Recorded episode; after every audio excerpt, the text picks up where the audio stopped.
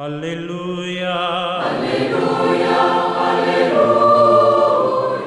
Hola amigos, aquí estamos en una nueva edición de estos comentarios del Evangelio de los días domingo, aquí en estas reflexiones. Hoy nos corresponde mirar Lucas 1, los versículos del 1 al 4 y después el capítulo 4, los 14 al 21. Estamos en el tercer domingo del tiempo ordinario. Comenzamos este domingo el Evangelio según San Lucas, el que corresponde a este ciclo de año C. La lectura de hoy tiene dos partes. Los primeros versículos corresponden al prólogo que Lucas puso a todo su Evangelio y los restantes narran la primera aparición en público de Jesús. El evangelista Lucas recuerda este aspecto particular al comienzo de la actividad pública de Jesús cuando él fue a la sinagoga de Nazaret, su ciudad. Allí, el sábado, leyó ante sus contemporáneos reunidos algunas palabras del libro del profeta Isaías que se referían al futuro Mesías. Y enrollando el volumen, dijo a los presentes, hoy se cumple esta escritura que acaban de oír. De este modo comenzó en Nazaret su enseñanza, es decir, el anuncio de la palabra, afirmando que era el Mesías anunciado en el libro profético. Tenemos que decir que la iglesia, en cuanto cuerpo de Cristo, se construye desde el comienzo basándose en la palabra del Señor.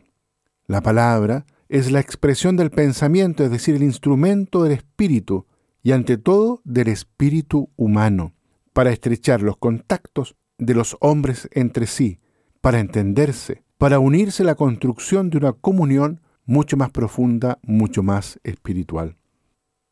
La palabra de la predicación de Cristo y luego la palabra de la predicación de la Iglesia es la expresión y el instrumento con el que el Espíritu Santo habla al espíritu humano, para unirse con los hombres y para que los hombres se puedan de este modo unir a Cristo.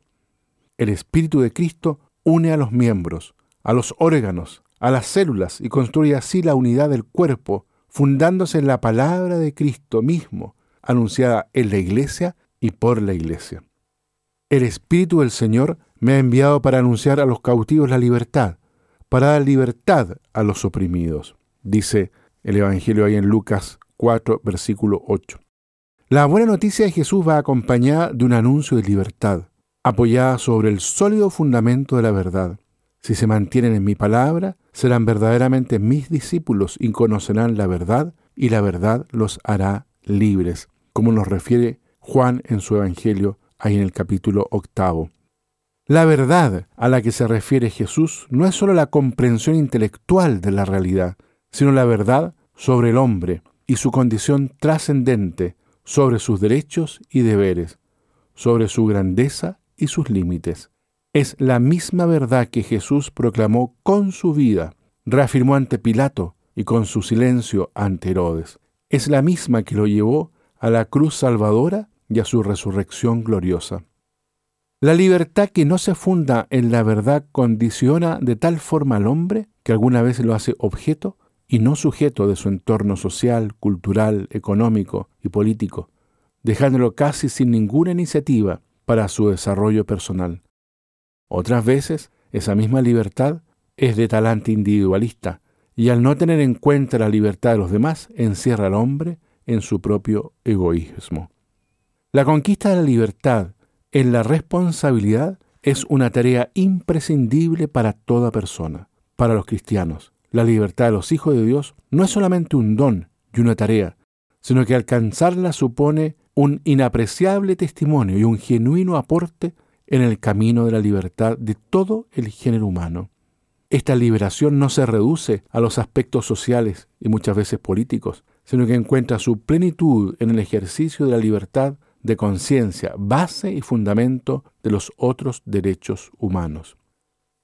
Muy bien, este domingo entonces, queridos amigos, los invito para que esta verdad que nos revela Jesús, que ha venido a regalarnos la libertad profunda de todo el ser humano, se pueda construir, basar desde la escucha atenta de la palabra de Dios, que construye unidad a todo el cuerpo que es la iglesia.